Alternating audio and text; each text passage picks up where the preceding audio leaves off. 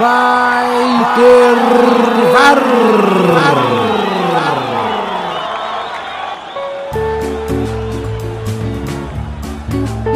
Quatro visões do mesmo jogo.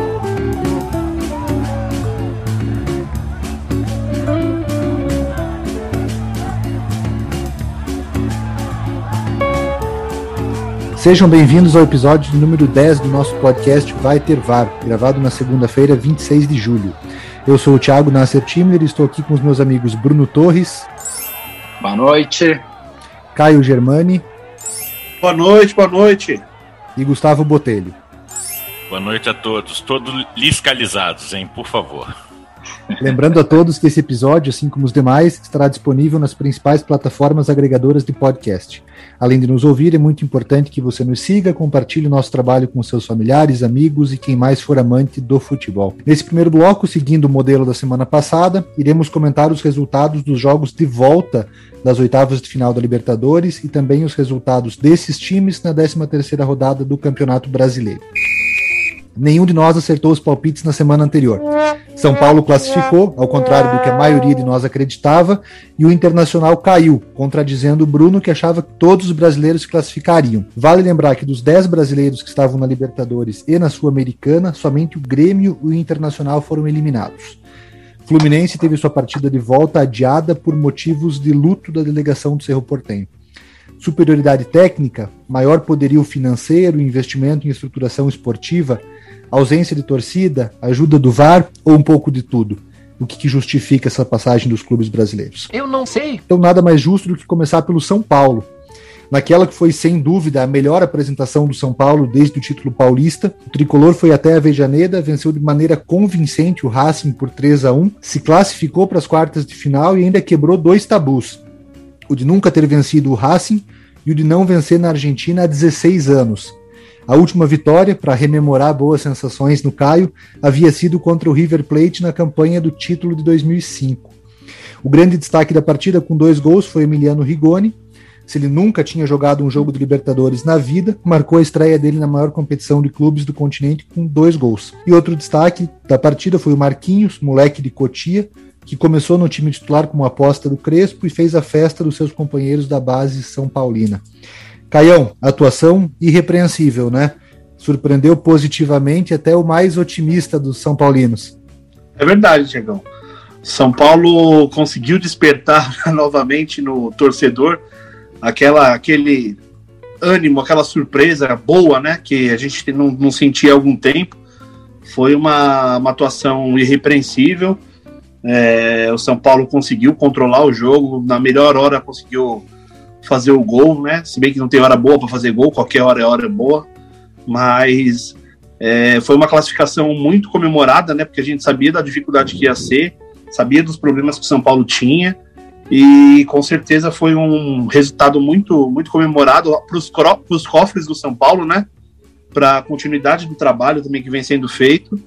E agora tem que seguir o trabalho, recuperar todo mundo que está no DM, voltar Daniel Alves, voltar todo mundo aí para a gente conseguir fazer novamente um bom jogo contra o Palmeiras nas quartas de final.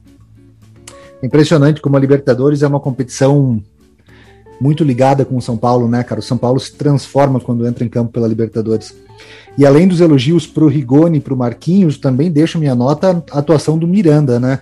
Primeiro gol do São Paulo, daquelas jogadas que enaltece a qualidade técnica de qualquer jogador.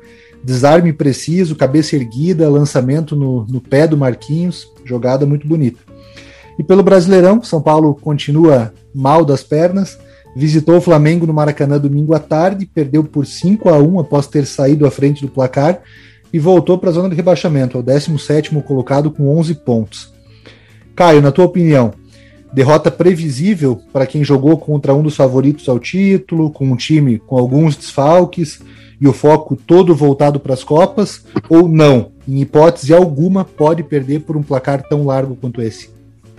Olha, tem os dois lados da moeda. Eu acho que perder por 5 a 1 por 4 qualquer derrota que você sofra uma, uma diferença de gols maior que dois gols é uma derrota preocupante.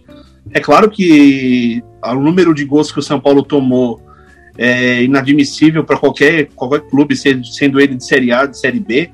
Mas é, o lado bom que fica, se é que tem lado bom numa derrota, é que o São Paulo conseguiu ter um, ter um, um padrão de jogo novamente, conseguiu ter um jogo qualificado, mesmo com todos os problemas de desfalque, mesmo com todas as adversidades. É, foi um jogo de até os 70 minutos, que a gente pode colocar aí, os 20, 25 minutos do, do segundo tempo, onde o São Paulo estava na frente.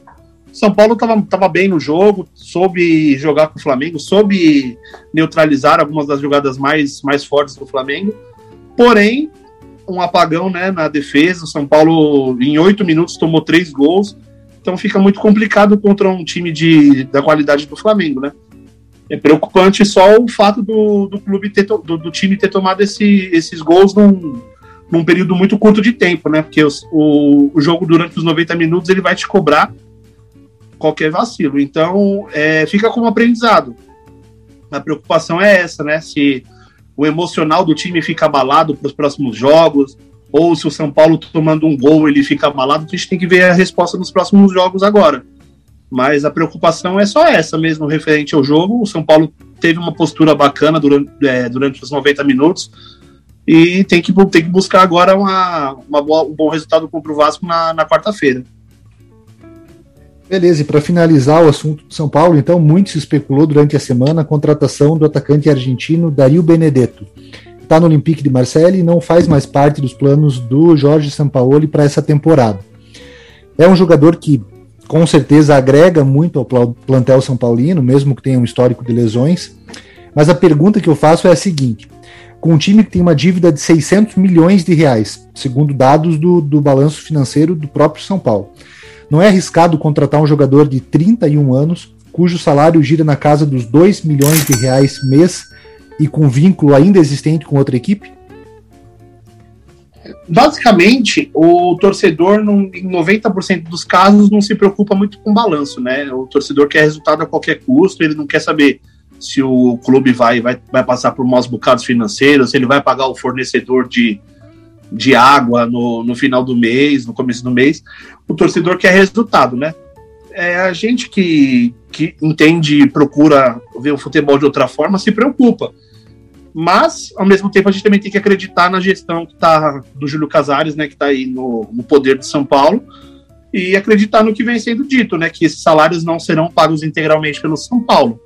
Então, diz, dizem ter um parceiro que topa pagar uma parte do salário, o Olympique também como não faz, como não está nos planos do, do São Paulo ele trabalhar com atleta.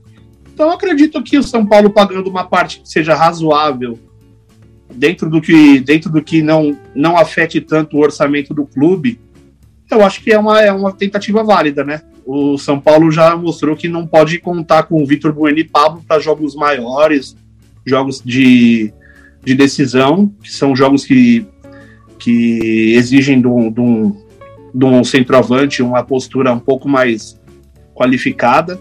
Então, acho que é um, é um teste, é um, é um esforço válido, sim, pelo jogador, né? Pelo que ele já mostrou em outras situações. Mas também fica esse, essa preocupação.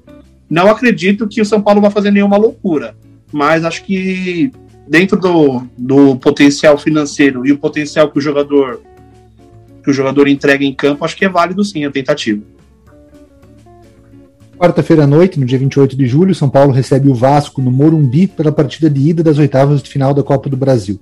Pelo Brasileirão, o time recebe também em casa o Palmeiras no próximo sábado à tarde. E o nosso próximo assunto aqui no podcast é justamente o Palmeiras, o adversário do São Paulo também nas quartas de final da Libertadores. Um duelo indigesto para o Palmeiras, já que o Palmeiras nunca venceu o São Paulo na competição e foi eliminado nas oitavas de final das edições de 94, 2005 e 2006. Além disso, o Abel ainda não venceu o São Paulo desde que desembarcou aqui no Brasil. Com duas vitórias por placar mínimo em Santiago e em São Paulo, Palmeiras eliminou a Universidade Católica e agora foca suas atenções até o choque rei exclusivamente no Campeonato Brasileiro, já que está fora da disputa pela Copa do Brasil. Pelo Brasileirão, Palmeiras recebeu o Fluminense no Allianz Parque e fez novamente o dever de casa, dessa vez com a ajuda do Manuel ao marcar o único gol da partida e garantir a vitória ao Viverde. Com os três pontos, Palmeiras chega à sétima vitória consecutiva e se mantém na liderança isolada do campeonato com 31 pontos, seguido de perto pelo Atlético Mineiro com 28. Gustavo, tua vez. Você acha que cada vez mais o trabalho do Abel Ferreira passa a ser alvo de menos críticas? Palmeiras vem conquistando seus pontos na justa medida, bem verdade, mas ainda que longe do ideal para quem gosta de futebol arte, parece que está apresentando um futebol mais convincente do que quando a gente começou a gravar o programa, né? Então, Thiago, é, é, é, sem dúvida nenhuma, ele vai receber menos crítica porque o resultado vem e, e, e a gente sabe como funciona, funciona no futebol, que a, a maioria da torcida e das pessoas que comentam futebol se baseiam em resultados. Mas se ele merece menos crítica, eu tenho menos, mais dúvidas, porque o, eu, ele não é mais convincente, ele é mais consistente. O Palmeiras tem uma ideologia na sua comissão técnica de baliza zero, e vem, desde a volta do Everton, principalmente, se confirmando. Ele tem quatro jogos que não sofre gols. E essa sequência de sete vitórias no brasileiro e nove ao total, né, juntando as duas contra a Católica, que foi uma passagem sem susto nenhuma para o Palmeiras, diferente do jogo de ontem, né? Vai mostrando que essa consistência defensiva, com os valores individuais e, um esquema de jogo que prioriza a reação, mostram resultados. Mas volto, eu volto a insistir, é, é, muito pouco para o Palmeiras. É muito pouco para o Palmeiras. O Palmeiras está jogando sem Rony e, e, sem Luiz Adriano e está ganhando. E você fala assim, ele, ele vai criar algo diferente nisso, né? É, os três gols que o Palmeiras tomou nos últimos oito jogos foram de pênalti. Isso é, isso é curioso também, né? Então, quer dizer, a, a parte defensiva tá ok, mas falta entregar mais vai ter menos crítica, mas sinceramente eu acho que ainda tem um bocado para melhorar, sim. Gustavão, uma pergunta difícil, mas não poderia fugir dela. Falando em termos de competitividade, não futebol que te enche os olhos. Você acha que o Palmeiras é o time mais competitivo do Brasil desde o Flamengo do Jorge Jesus em 2019? Vou reformular minha pergunta. Você acha que para uma realidade de pontos corridos, ter um time de bons jogadores com duas ou três peças de reposição para cada posição é melhor do que ter um time com dois, três, quatro craques? Como resultado, sem dúvida. Como resultado, sem dúvida. Ainda bem que você corrigiu sua pergunta, porque eu, eu, eu vi eu, uma coronária fechando aqui no quadradinho de um colega nosso quando você ousou comparar o, botar a mesma frase o Palmeiras do Abel e o Flamengo de 2019 de. Foi, pro, foi proposital, né? Uma polêmica. É, é, é, é polêmica.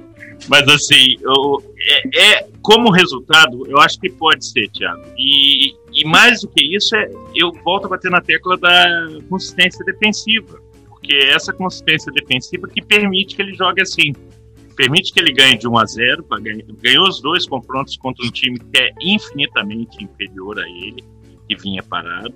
Ganhou do Fluminense, que fez um primeiro tempo muito melhor do que ele, com, com 1 a 0, né, no, no, erro absurdo do Manuel. O erro, o erro, você falou em felicidade, não. O erro do Manuel foi técnico. Ele estava sozinho.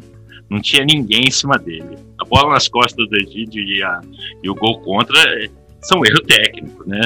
Então, quer dizer, mas o Palmeiras depois, no segundo tempo, se arrumou e, e teve chance, e tem feito isso. É, não é o jogo que me agrada, mas é um jogo que ele tem bastante resultado na mão do, do Abel. Então, eu acho difícil ele sair disso e acho que ele vai ser, sim, um time competitivo. É o time que vai bater de frente com o Flamengo. Eu acho que o Galo não vai ter essa caixa. E provavelmente, é, com essa semana para trabalhar que ele vai ter, aí talvez a gente possa cobrar algo mais do Abel também, né? Fazendo aí um pequeno contraponto, como ele vai ter a semana, em, semana cheia, que para o Fluminense foi muito boa, né? Tendo em vista a partida que ele, é, o resultado não veio, mas a partida foi boa. Vamos ver como o Palmeiras vai reagir tendo essa semana cheia. Semana cheia é artigo de luxo no futebol brasileiro, né? Opa! Mais do que centroavante. Pois é. Então, falando em centroavante, vamos para o time que tem dois excelentes centroavantes. Vamos falar do Flamengo. Brunão, que semana, hein? Na quarta-feira, vitória por 4 a 1 sobre o Defensa e Justiça do excelente Sebastian Becassese e classificação às quartas de final da Libertadores, em que enfrentará o Olímpia, talvez o candidato mais fraco ao título.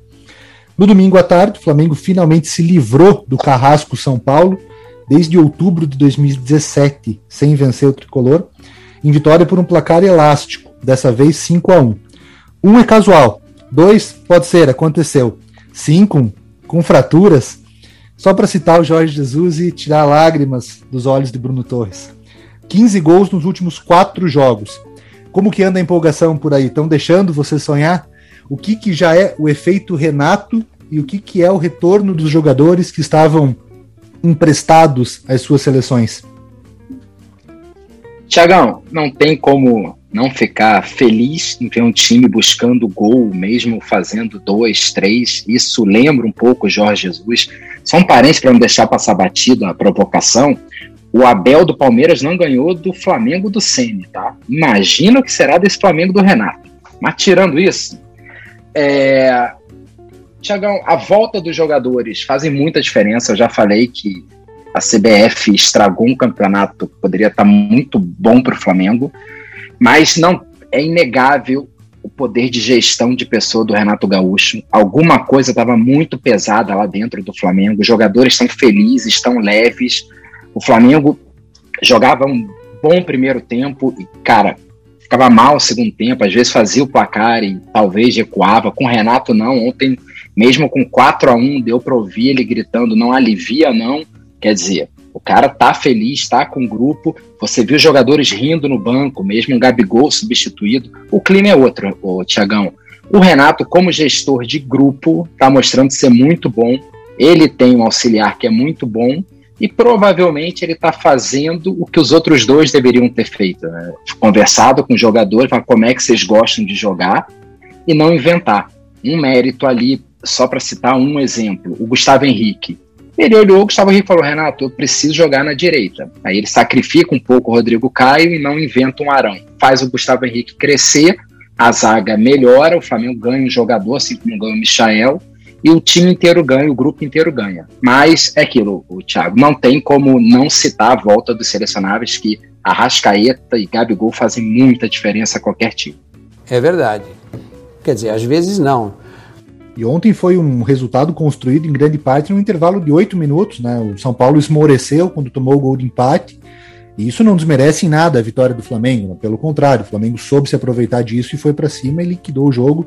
E essa velocidade é uma coisa que, óbvio, não nos, nos remete ao Flamengo do Jorge Jesus. Né? Não, longe de ser o Flamengo do Jorge Jesus. Mas essa intensidade de resolver o jogo em oito minutos é uma coisa que realmente espanta. Eu até estava conversando com o Gustavo ontem à noite. O Gustavo ainda não acredita que o Rogério possa ter perdido o vestiário.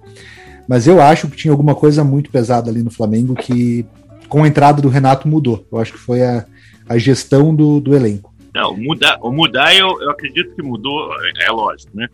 Mas é, vamos ver, né? Vamos ver o Renato quando tiver tempo para trabalhar, né? Pra gente ver o futebol mesmo, né? O time joga muito parecido com o que jogava, né? Isso a gente falou desde o início, né? O Renato não, não é aquele cara estrategista, né? Que vai tirar uma grande formação tática diferente, mas ele é inteligente o suficiente para perceber que o time é muito bom e que se ele deixar os jogadores fazerem o que eles sabem, as chances do Flamengo ganhar são muito grandes, porque o time é muito bom. É, tá bom. É, é, esse é o ponto é. principal para mim. Esse é o ponto principal para mim. Eu acho que jogador igual o Flamengo tem, ninguém tem. Então fica muito difícil. Fica muito difícil. Depois que Jesus deixou a base, você põe um cara para eles correrem para manter a forma física e joga em looping, porque o time é muito bom, é muito é, é, um furo acima de todo mundo. É, pode pode ser, né, o Gustavão, mas passaram dois treinadores e não foi bem assim, né? Mas Os caras quiseram mudar aí tudo bem, aí o cara que de repente quer deixar a impressão dele. Mas o Flamengo é foi, foi, eliminado de alguma coisa esse ano. O Flamengo com o Rogério, ele tá mais longe, tava mais longe do que tá do Renato, o líder Palmeiras? Não. Ele continua igual. Então, assim, não tava, não era terra arrasada. O Rogério, o Renato chega num time pronto, um time que vinha jogando bem, não vinha dando espetáculo, mas vinha jogando bem. Senão a gente valoriza só essa parte boleira do Renato e quando ele começar a mexer, e quando fizer ajuste, vai ter inconsistência porque ele não tem tempo para treinar. E isso vai acontecer com todo técnico que entra no time no meio do campeonato, não faz pré-temporada. É, a gente sabe disso. Sim. Ô, Tiagão, só para antes continuar no Flamengo, uh, que eu não citei do Palmeiras, óbvio que o Palmeiras tem uma defesa muito sólida, mas os próximos três jogos, eles, eles pegam São Paulo fora, né, no Morumbi, que é um clássico.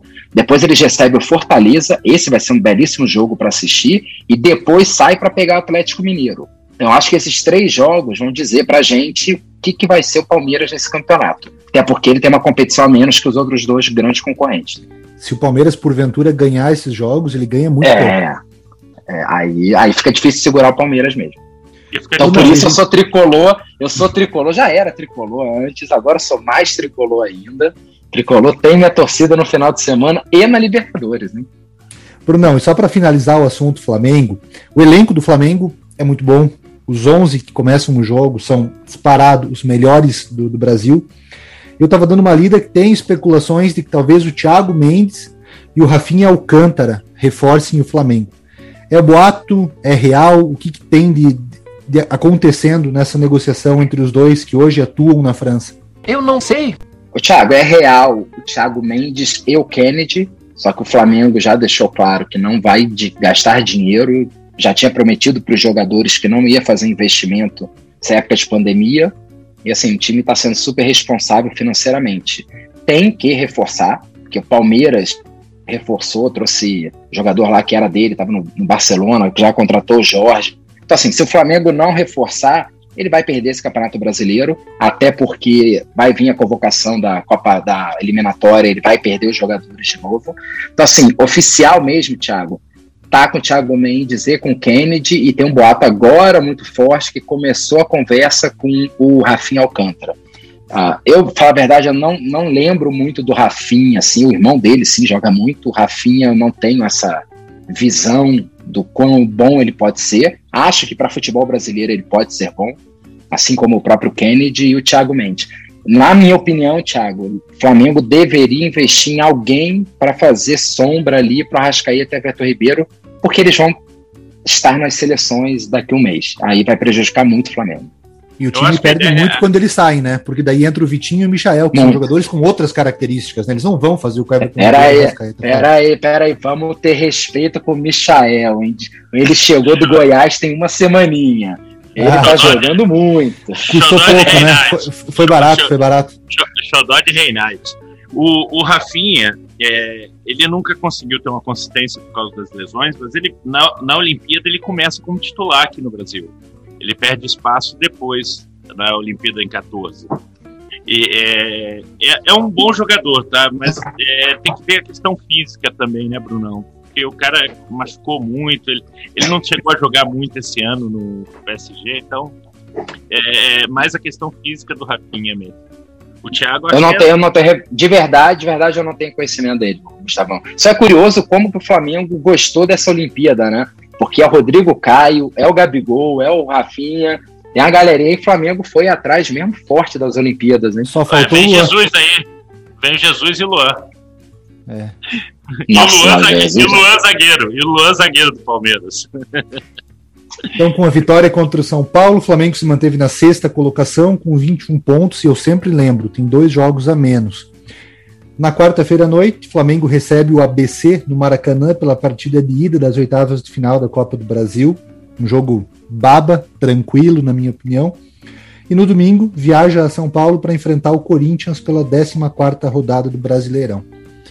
Agora falando sobre o Fluminense. O Fluminense não jogou a Libertadores devido à morte do filho do treinador paraguaio Arce e teve a semana cheia para treinar. Como a gente falou, no calendário brasileiro é artigo de luxo viajou até São Paulo e perdeu para o Palmeiras por 1 a 0 no sábado à noite. Caiu para a décima posição com 17 pontos. Gustavo, até aquela falha técnica do Manuel, o Fluminense fazia uma partida melhor, né? Era mais produtivo, tinha as melhores chances de gol. Inclusive teve uma bola salva em cima da linha pelo Zé Rafael no primeiro tempo ainda. É, o Gabriel Teixeira citou, né? O, o Zé Rafael nunca critiquei. É, assim, o, eu vi a entrevista do Roger, ele falou que foi de manual, né? Foi do manual, mas acabou a última página, né? Que se você não fizer o gol e não matar o jogo, né? É, você citou a questão do Flamengo com o São Paulo, quando sentiu o cheiro de sangue, foi para cima e acabou com o jogo. O Fluminense teve um ótimo primeiro tempo e não conseguiu é, matar. Então fica a sensação que o trabalho foi bem, foi bem feito, né? E o segundo tempo, a gente pode aí sim botar na conta do Abel o, o ajuste durante a partida que acabou mudando o, o, aspecto da partida em si, né? Mas como pro Fluminense foi foi uma, um, um bom espetáculo no que um, uma boa amostra do que o time pode oferecer mais. Engraçado, né?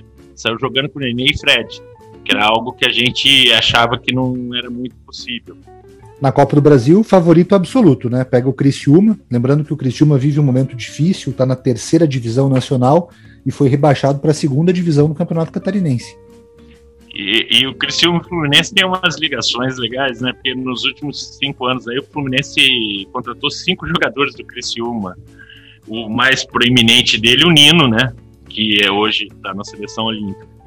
Ele é, é totalmente é, favorito. Não, não dá para a gente pensar num cenário, é, é, você pensar cenário da, de vexame mesmo, porque é um time melhor, um time que está, apesar do brasileiro a, a, a, pontuação não ser a que eles esperavam, mas o futebol jogado não está aquém disso. É o quarto confronto entre Flu e Criciúma, com duas vitórias, duas passagens do Fluminense e uma do Criciúma, né?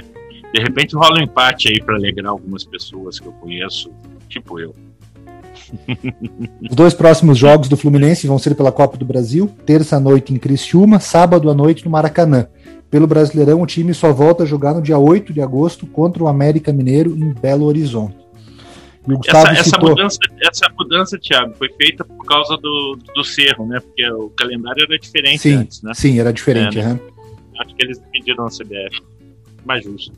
Gustavo citou a palavra vexame, então acho que para a gente falar de vexame na Libertadores, vamos para Porto Alegre, né? Falar sobre o Internacional.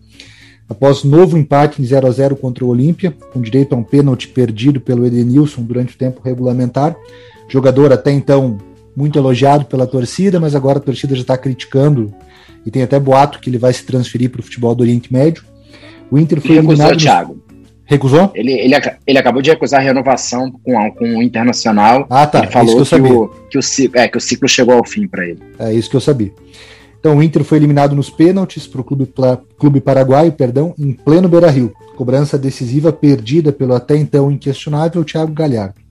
Após a eliminação, o Inter veio a Curitiba enfrentar o Atlético e perdeu por 2 a 1 resultado que deixa os colorados de cabeça em pé também como Campeonato Brasileiro. É o 13º colocado com 14 pontos e apenas 3 pontos da zona de rebaixamento. Caião, você acha que o torcedor colorado, ao invés de se preocupar só em zoar o Grêmio, tem sim que se preocupar com a situação do seu time? O que, que você traz para a gente da atual fase do Colorado Gaúcho? Olha, Tiagão, com certeza o, o torcedor colorado está preocupado. Com certeza, porque um ano que era tão, tão comemorado por eles, né? Que seria a volta do Tyson, que eles conseguiriam formar um time vencedor aí, com a base já que quase foi campeã brasileira. Então é um ano que o torcedor agora de, de sonho acabou se transformando num pesadelo, né? O ano do Internacional, na minha opinião, acabou, né? O ano do Internacional foi pro ralo nessa, nessa eliminação vexatória contra o Olímpia clube no qual o Inter já tinha enfrentado na, na fase de grupos, né? Tinha goleado em casa por 6 a 1 é, Fica um gosto assim horrível para o torcedor.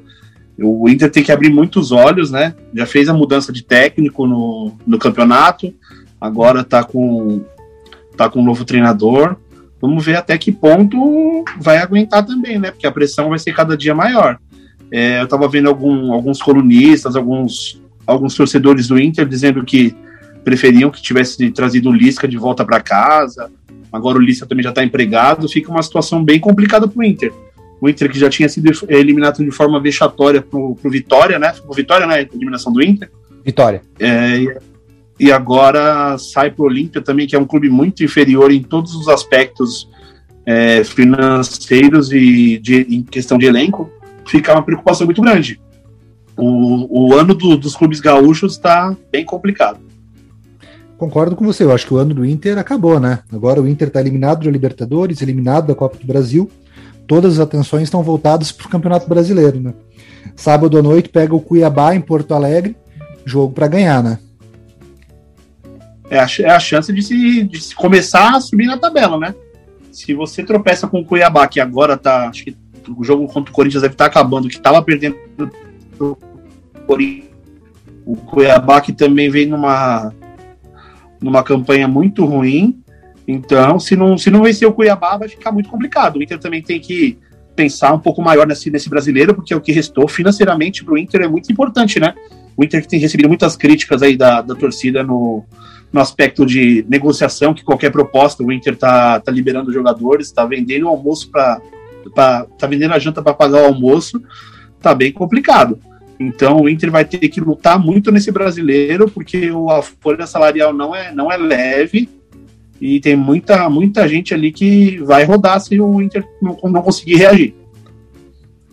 Continuando o nosso giro pelos clubes que estão na Libertadores, vamos finalizar em Minas Gerais, falar do Atlético Mineiro. Após dois empates em 0 a 0 contra o Boca Juniors, ambos com sabor de vitória para o Galo, dois gols do Boca que o VAR anulou, os dois muito questionáveis. O Atlético Mineiro venceu a partida de volta das oitavas de final nos pênaltis e garantiu classificação para as quartas de final. Vai pegar outra pedreira contra outro gigante argentino, dessa vez o River Plate. E ponto negativo fica a violência dos jogadores argentinos contra a delegação atleticana e a depredação da área comum e dos vestiários do Mineirão. Fato esse que rendeu uma noite em uma delegacia da capital mineira para prestar depoimento. Não acho que um passado de favorecimentos justifique algo, mas quem que é o Boca para reclamar de ter sido prejudicado pela arbitragem, né? O próprio Riquelme, vice-presidente do clube, enquanto jogador, teve em alguns momentos beneficiado pela arbitragem sul-americana. Pelo Brasileirão, o Atlético Mineiro venceu o Bahia por 3 a 0 no domingo de manhã, chegou à sexta vitória consecutiva e está ali na cola do líder Palmeiras. Impressionante como o Hulk, mesmo com 35 anos comemorados ontem, sobra na realidade do futebol brasileiro, né? Até cria uma dependência um tanto quanto negativa dele. Aliado à técnica que ele tem, o vigor físico dele é invejável. Coloca a bola na frente, não tem zagueiro que alcance, e se tentar derrubar no tranco, não é boa ideia para o zagueiro. Mesmo com o placar elástico, não foi um reflexo tão fiel de como foram os 90 minutos do jogo. Primeiro tempo muito sonolento. O Galo melhorou após o intervalo com as entradas do Sacha e do Tietê, movimentou mais, infiltrou mais, criou mais chances de gol e fez os três gols da vitória no segundo tempo. Eu acho, concordo com o Bruno, o Bruno já falou em algumas edições do nosso podcast, tem muito que melhorar no Atlético Mineiro ainda, principalmente no trabalho do Cuca. O Atlético tem um investimento enorme, tem excelentes peças de reposição no elenco para todas as posições e o futebol apresentado está muito abaixo do que a torcida espera. E agora começa mais um daqueles mini campeonatos, né? Entre Atlético Mineiro e Bahia. Né? Jogaram no domingo, no Mineirão. Agora, na quarta-feira, o Galo recebe de volta o Bahia pelas oitavas de final da Copa do Brasil. No Brasileirão, o time mineiro volta a campo no domingo para receber o Atlético Paranaense também no Gigante da Pampulha. Nosso segundo bloco agora, então, vamos comentar os resultados. Pra, Perdão só para não deixar passar, o Riquelme está senil, né? Ele deve estar tá com Alzheimer, alguma doença degenerativa, porque o Amarília, inclusive, foi banido do futebol porque descobriram que foi armado. Não é, não é favorecimento ou suspeita. Pegaram a gravação do, do maior roubo que já teve contra o Corinthians do Boca. Então, é, é, lógico que você não justifica, mas pelo amor de Deus, né? Palavrinhas que eles usaram e a atitude que eles tiveram, deprimente, né? Deprimente. Lastim, lastimável, né? Se, se é uma competição levada a sério, o Boca tem que ficar de fora da próxima edição, enfim, porque o Boca tem um passado muito perigoso, né? Boca já torcida do Boca já jogou spray dentro do túnel para pegar nos jogadores do River. Teve quebra-quebra na final da Libertadores que precisou ser disputada em Madrid. Então, assim, parece que sempre faz isso, é reincidente e nunca é punido, né? Nunca acontece nada, porque para a Comebol não é interessante ficar sem o Boca na competição, né? Deve ser sem mais contar... difícil vender, né? É mais difícil vender, né? Sem contar o que o, o, o, torcedor do Palmeiras tem pesadelo com, com, com o Boca, né? Começo dos anos 2000 ali, o Boca nas duas oportunidades, uma na final e outra na semi, contra o Boca, foi bem, bem daqueles jogos bem duvidosos, né? Bem mal, mal intencionados. É, que, que com o histórico põe em xeque mesmo. Os caras não têm. É, me desculpa, eu não, eu não aceito o Riquelme reclamar de arbitragem durante o resto da vida dele. Ele, ele tem que ficar quietinho, ainda mais um cargo de gerência do Boca Juniors, que deve saber mais coisas que a gente, inclusive. O Boca Juniors não pode reclamar de arbitragem, né? Sim. O Boca Juniors não pode reclamar de arbitragem. Desculpa, Tiagão, toca lá. Nada, tranquilo. Então, agora passando para o segundo bloco, a gente vai comentar os resultados dos demais times que não estão disputando a Copa Libertadores da América, começando pelo futebol paulista, pelo Corinthians. Parece que a história nunca muda, né? Os presidentes querem entrar para a eternidade como alguém que ganhou título, e não como alguém que saneou o clube. No Corinthians, mais um exemplo disso. Anunciou a contratação do Juliano na semana passada e também anunciou mais novo reforço, Renato Augusto. Jogador muito ligado ao Corinthians, com um recurso técnico que levou ele à seleção, mas que não joga há sete meses e que já em 2015 vivia as voltas com problemas físicos que limitavam a temporada dele em termos de rendimento. Além das duas contratações já anunciadas, tem chance real de o Corinthians anunciar aí nas próximas horas o acordo com o Roger Guedes. Gustavo, Primeiro, eu queria saber especificamente do Renato Augusto. O que, que você espera da contratação dele? Olha, Thiago, que pergunta difícil, hein? O que eu espero de um cara que não joga há sete meses, que está com 33 anos, que na última temporada dele fez 24 partidas ao total, sendo só 13 como titular, e fez quatro gols e deu duas assistências. Jogando na China. Então, assim, é, é, além do absurdo do, do, quanto vai custar, né, em torno de 800 mil, segundo algumas fontes da imprensa, né, que vai ser o salário dele, é um jogador que você não tem perspectiva nenhuma de retorno financeiro. Então, do ponto de vista como negócio, é ruim. Do ponto de vista de futebol, se o Renato jogar 50% que ele está, estiver saudável na, em metade das partidas do Corinthians, o Corinthians, só com a entrada do Renato, pelo nível do futebol brasileiro, não corre mais risco. Só pelo Renato. É porque é, é, ele é um cara que, eu, que é difícil você encontrar. Ele é um cara que chuta. A questão é como ele vai jogar. Onde ele vai jogar? Ele vai jogar mais na frente? Ele vai jogar recuado, saindo com a bola? Então, não vai ter tempo de treinar isso, porque o Corinthians, embora tenha semanas cheias é, também o brasileiro uma hora vai apertar. E é um cara que tem 33 anos que não joga sete meses. Não dá, não dá pra gente cravar que vai fazer essa diferença toda, apesar de ser um cara assim. Eu vou pegar o teu gancho. Você acha que o Corinthians muda de patamar com a chegada dos três reforços? São reforços de peso para a realidade do futebol brasileiro.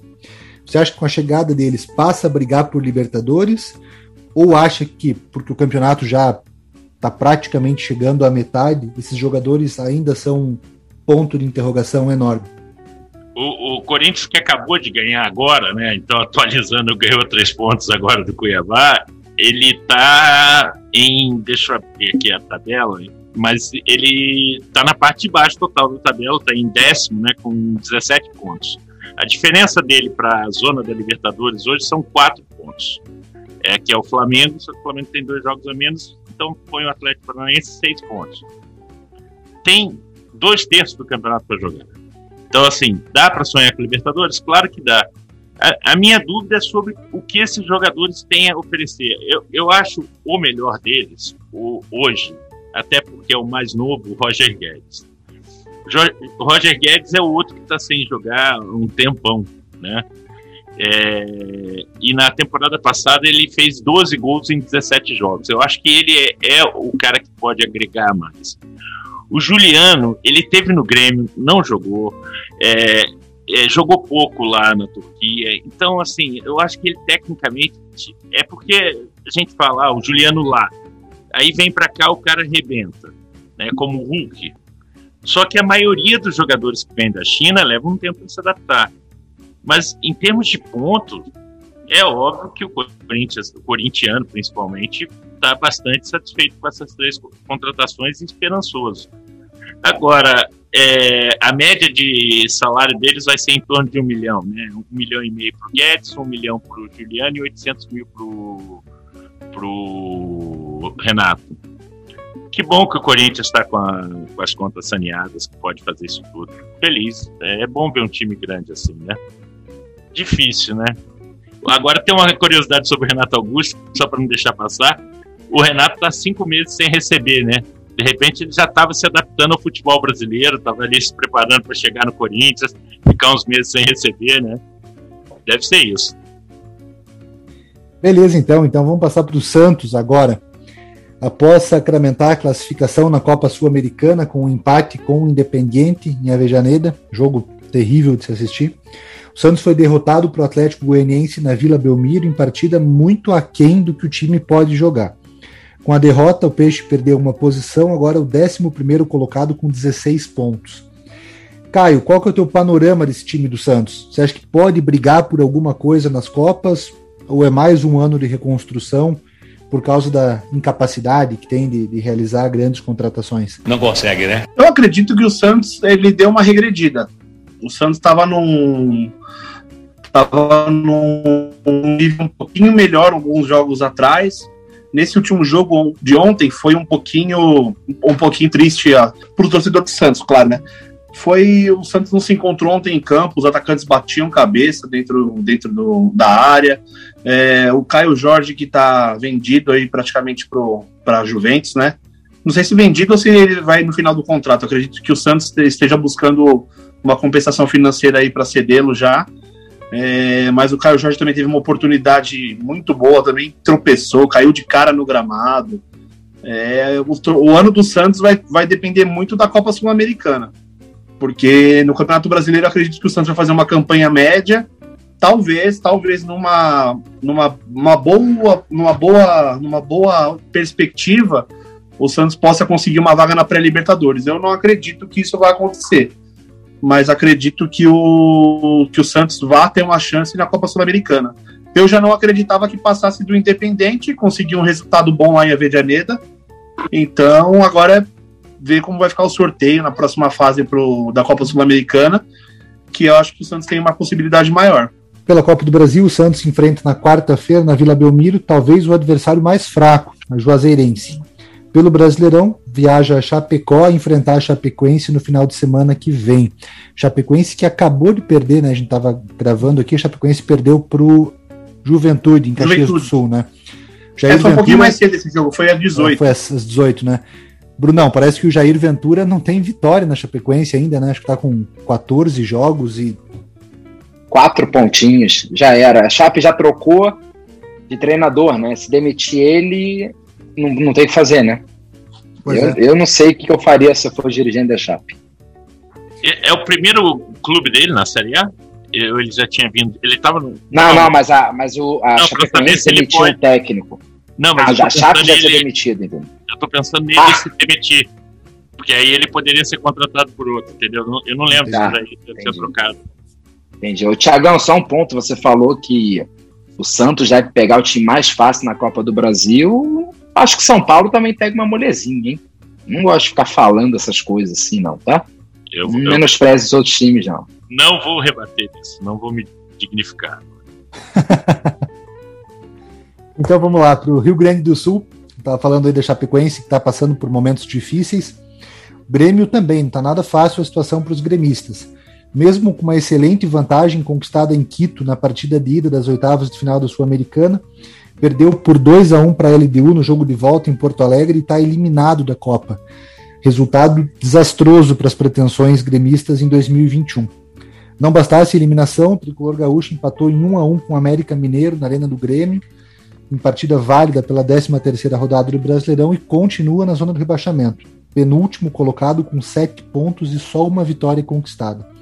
Situação incômoda para o Grêmio, que ao contrário do que todos nós imaginávamos, não dá sinais de que vá brigar por nada nesse ano, né? Pela Copa do Brasil, vai a Salvador enfrentar o Vitória, que desclassificou o Internacional na fase anterior, enquanto que pelo Campeonato Brasileiro viaja a Bragança Paulista para enfrentar o RB Bragantino no sábado à noite. Ontem à tarde, inclusive, tivemos Fortaleza contra RB Bragantino, confronto entre duas sensações do Brasileirão. Fortaleza venceu por 1 a 0 e tirou o último invicto né, do campeonato. O Bragantino tinha até aqui seis vitórias e seis empates.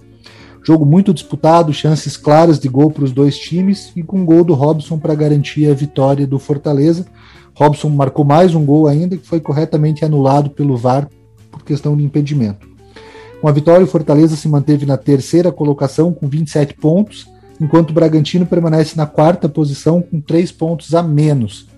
Vale lembrar que o Bragantino segue vivo na Copa Sul-Americana após ter desclassificado o Independiente Del Valle e agora nas quartas de final pega o Rosário Central, outra pedreira. Brunão, sobre a excelente fase do Fortaleza, como que é o trabalho do presidente Marcelo Paz à frente do clube? Como que funciona a reestruturação financeira e administrativa desse que é um dos mais queridos clubes do Nordeste do futebol brasileiro? Tiagão, o Fortaleza, assim como o Ceará, Bahia, eles estão fazendo o dever de casa, são clubes que são hoje em dia dá para dizer que tem a dívida ali bem controlada, não podem arriscar muito, mas ao não arriscar, eles já estão fazendo muito mais do que time grande que está enforcado. Ah, para dar um exemplo que as pessoas às vezes ficam criticando quando a gente fala muito de dinheiro, e aí você vai até para o Corinthians agora. Não é à toa que Palmeiras, Atlético e Flamengo estão sobrando nesse campeonato e vão sobrar. É, quando um clube está bem financeiramente, é o que vai acontecer em pontos corridos, é o que aconteceu no mundo inteiro, é o que vai acontecer no Brasil. E se esses clubes grandes não se organizarem, não perderem 4, 5 anos, a distância vai só aumentar. E aí esses times considerados médios, eles vão assumir a posição desses ditos clubes grandes e depois vai ficar difícil demais eles conseguirem alcançar. Então, Fortaleza é um belo exemplo de um time que tem suas contas em dia, que paga salário em dia, que deve ter uma estrutura em termos de CT legal. Um amigo meu, ele era médico do Flamengo, quando ele chegou lá em 2015, eu acho, 14, 15. E ele falou para mim, ele falou, Bruno, uh, o Flamengo não tinha piscina para os jogadores se recuperarem. Então isso, ele que veio do Corinthians, já era uma diferença muito grande em pontos corridos, porque você perde jogadores, jogadores deixam de jogar algumas rodadas que vão fazer falta em termos de pontos. Isso vale para salário em dia, vale para departamento médico. Os times têm que estar sanados. O Fortaleza é um belo exemplo. O Fortaleza juntou, além da estrutura, um técnico que está dando show e o resultado está aí. Eu, o Fortaleza, que o único risco que ele correria esse ano era de cair para uma segunda divisão e aí a diferença de verba poderia complicar. Mas para mim já não vai acontecer. Fortaleza já não cai mais esse ano e só tende a crescer nos próximos anos. Eu acho que não é só não cair, não, viu? O Fortaleza, quem assiste os jogos do Fortaleza, olha, fica boquiaberto com essa equipe do Voivoda. O Thiagão já tinha trazido. O Tiagão já tinha trazido alguns dados, falado sobre um, o trabalho dele. Não lembro se a gente comentou no podcast ou foi no, no bate-papo nosso. Comentou, comentou no podcast.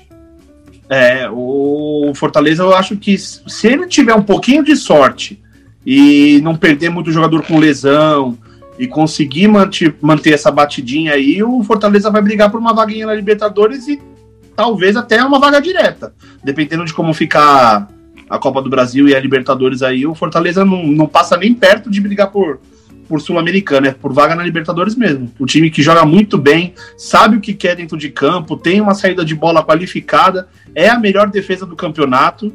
É muito interessante esse time do, do Fortaleza aí. E já foi um terço do campeonato, né, cara? Tem muita gente que fala, ah, mas, cara, já foi um terço do campeonato, né? Não é, não é pouco, não dá para desprezar. Exatamente.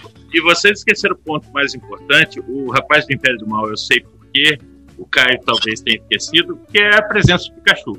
Sem Pikachu, o Fortaleza não estaria nessa posição. Não, mas esse, esse, é um, esse é um dos grandes problemas desses times. Como eu já tinha citado o Bragantino e agora o, o Fortaleza é um belo exemplo. Uh, podem fazer um belíssimo campeonato, mas se perderem uma ou duas peças importantes por um período maior, aí estraga o campeonato. Aí não tem muito que eles possam fazer. Só um ponto, Thiago, que aí, óbvio, que o Caio comentou do técnico. o Grêmio é um belo exemplo como técnico faz diferença. Porque é o mesmo elenco e com o Renato estava jogando um futebol no mínimo ok. Bom, o Thiago Nunes veio e eu não sei que, que, que, herança que ele deixou com esse Grêmio, que tá horrível ver um jogo do Grêmio. Então, assim, aí a gente pode pegar um outro programa mais para frente e discutir o quão o Renato foi bom ou como o Thiago Nunes destruiu um time. Então, assim, eu não sei o que, que é melhor, se é, o Thiago, se é o Renato que é muito bom ou o Thiago é muito ruim. Mas alguma coisa aconteceu, porque eu vi o jogo contra o América e foi apavoroso o jogo, hein? Mas com o Renato caiu na Libertadores, né? Na foi pré. ele? Foi. Foi na ele. pré? Foi ele. Foi, foi ele. ele. Foi ele. Aí veio o Thiago depois, né? Pode ser. Tá certo. É que eu não consigo falar mal do renatismo, desculpa. Não dá. Não dá. eu imaginei, eu imaginei. Eu acho que ele tá recebe... esse papo de Renato pra lá e pra cá, viu? Tá dois, muito iludido com o Renato. Calma, Ó, calma, o Renato, só pra avisar, contra o Defensa e Justiça, ele fez três gols do terço final e contra o São Paulo foram cinco. Na hora que ele pegar um time mais encaixado, mais resistente, a gente vai ver como vai ser a reação. Tira a ilusão do menino, não, Caio. Tira não. Ele tá sonhando acordado. Então, o Fortaleza recebe em casa o CRB na quinta-feira, em partida válida pelas oitavas de final da Copa do Brasil. E no final de semana, já pelo Brasileirão, enfrenta o Ceará no domingo. Já o Bragantino, eliminado da Copa do Brasil, tem a semana cheia para treinar para o jogo contra o Grêmio no sábado à noite em Bragança Paulista. Falando agora dos times do Paraná, após uma excelente classificação para as quartas de final da Sul-Americana, com duas vitórias extremamente convincentes sobre o América de Cali, o Furacão volta suas atenções ao Brasileirão e à Copa do Brasil, mesmo que temporariamente. Até porque a gente já discutiu aqui, parece que a cereja do bolo para o Atlético é a Sul-Americana, com razão. No domingo à noite, na Arena da Baixada, o Atlético venceu por 2 a 1 o Internacional e se manteve na quinta colocação do campeonato com 23 pontos. Na quarta-feira, o time recebe o Atlético Goianiense em casa para a partida de ida das oitavas de final da Copa do Brasil. Para mim, é um confronto parelho confronto difícil. Assim, eu acho que o Atlético Goianiense também é um time bem treinado e me parece um time com, com pretensões maiores esse ano. No domingo, o Atlético viaja a Belo Horizonte para enfrentar o Galo, outro confronto muito difícil com adversário direto na briga pelas primeiras posições do campeonato. Já na Série B, Curitiba, após um empate em 1 a 1 com o CRB no Couto Pereira, viajou para Ponta Grossa e perdeu para o Operário por 1 a 0 em partida realizada no domingo à noite. Com a derrota, o Coxa vê uma sequência de 10 jogos de invencibilidade cair por terra. Verdão permanece na vice-liderança com 25 pontos e o próximo compromisso é contra o Náutico, no Couto Pereira, na sexta-feira à noite. Partida também decisiva, coloca frente a frente o líder e o vice-líder, dois clubes postulantes diretos aí ao título e ao acesso. Continuando o assunto da Série B, agora vamos passar para o futebol carioca. Vasco venceu em casa o Guarani, adversário direto na briga pelo acesso, por 4 a 1 na estreia do técnico Lisca. Resultado que fez com que o Vasco subisse três posições na tabela e agora ocupe o sexto lugar com 22 pontos. O Goiás, do ex-treinador vascaíno Marcelo Cabo, quarto colocado, tem um ponto a mais só do que o Vasco. Resultado que dá ânimo para o jogo de ida da Copa do Brasil contra o São Paulo na quarta-feira à noite. Gustavão, qual que é a tua expectativa com a chegada do Lisca? Eu li algumas crônicas afirmando que é obrigação do Vasco subir para a Série A com esse time que tem e com a mudança de ares que o Lisca proporciona chegando em São Januário. Então, eu concordo que é obrigação, até pelo elenco que o Vasco tem, né? O Vasco não vinha jogando futebol e, e mais ou menos só para não ser um cara incoerente, né? O impacto do Lisca é totalmente anímico, né? Se, se, o Renato, que tem mais tempo de trabalho, eu não consigo dar o crédito quanto a futebol jogado, imagina o Lisca, que chegou a menos tempo.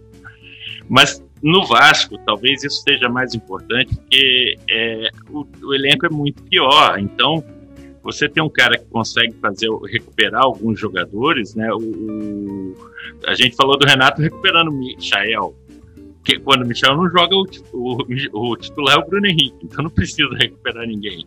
O Lisca tem que recuperar Bruno Gomes, tem que recuperar Galarza, tem que recuperar outros caras, né?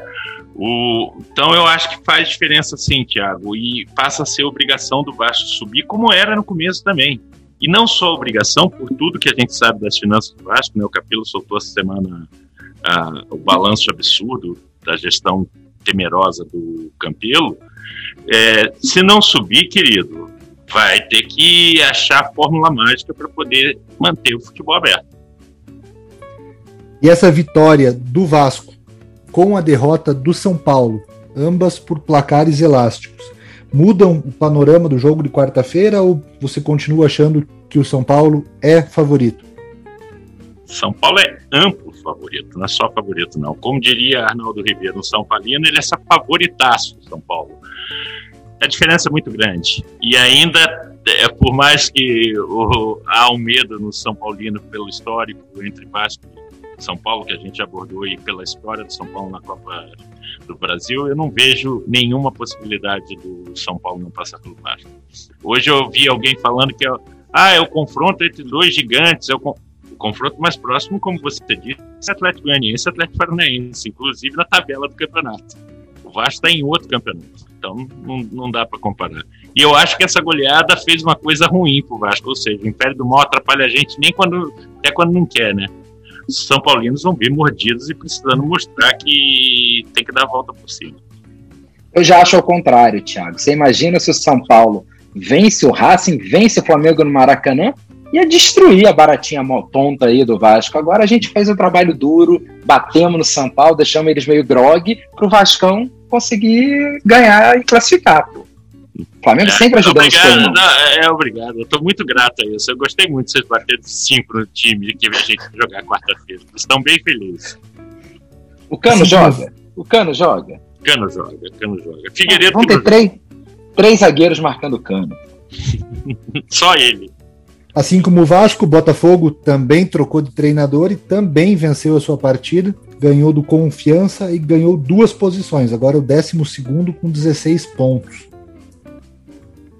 O, Botafogo, depois de cinco jogos sem vencer, né? Ganhou do Confiança. O pessoal põe na, na conta do. Ah, o técnico que chegou aí no caso, né? Confiança é, é, lanterna da Série B, né? Gente, pelo amor de Deus, né? O Botafogo não ganha esse jogo.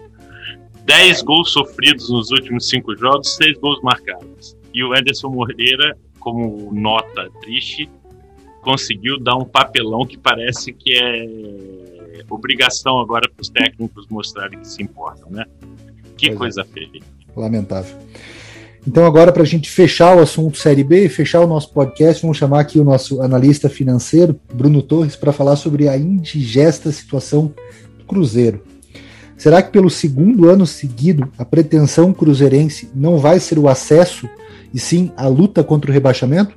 Lembrando que o Cruzeiro é o penúltimo colocado com 12 pontos.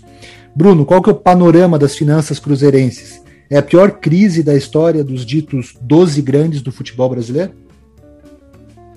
Ô, Thiago, pela velocidade que aconteceu a queda, sim, é, é muito.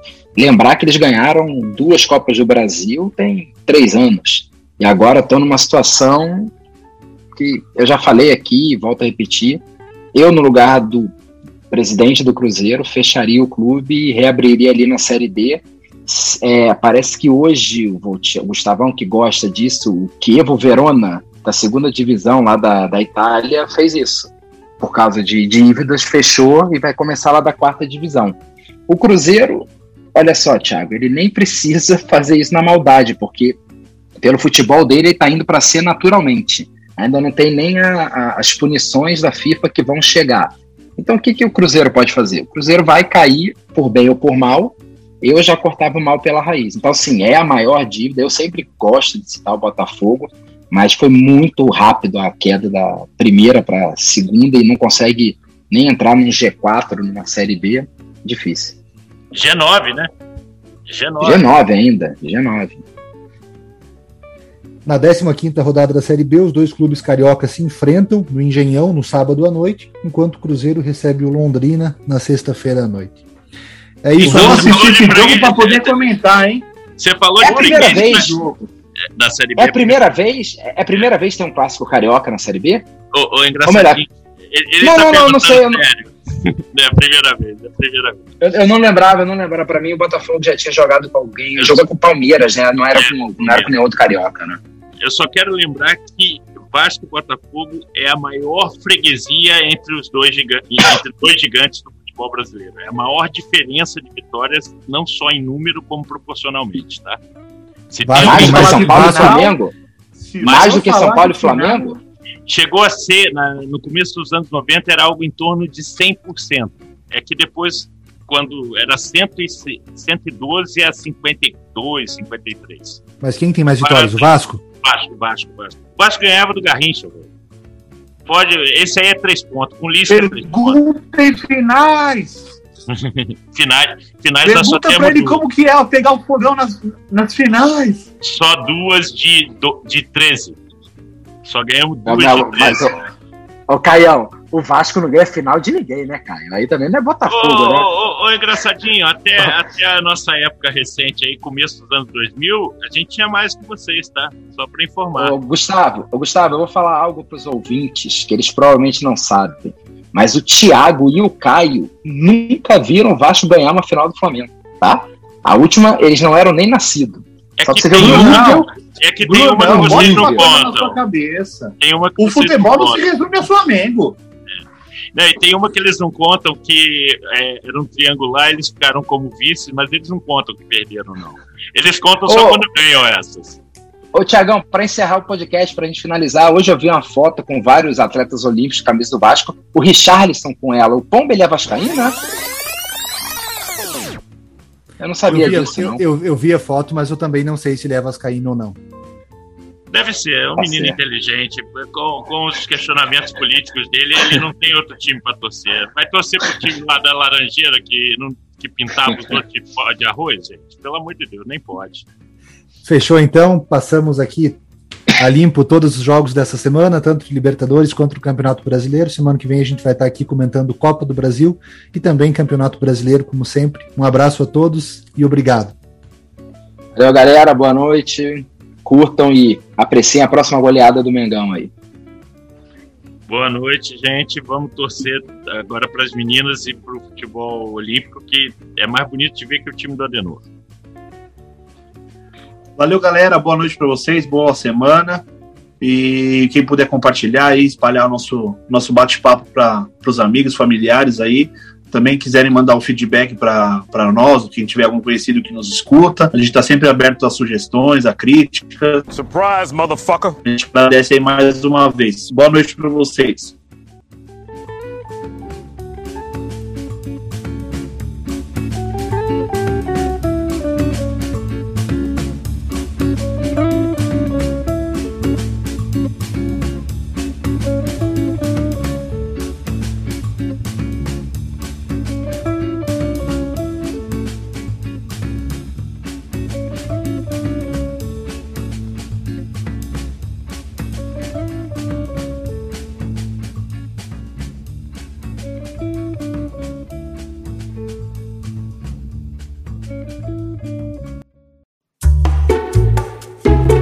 Este programa foi produzido pelo Na Pauta Podcast.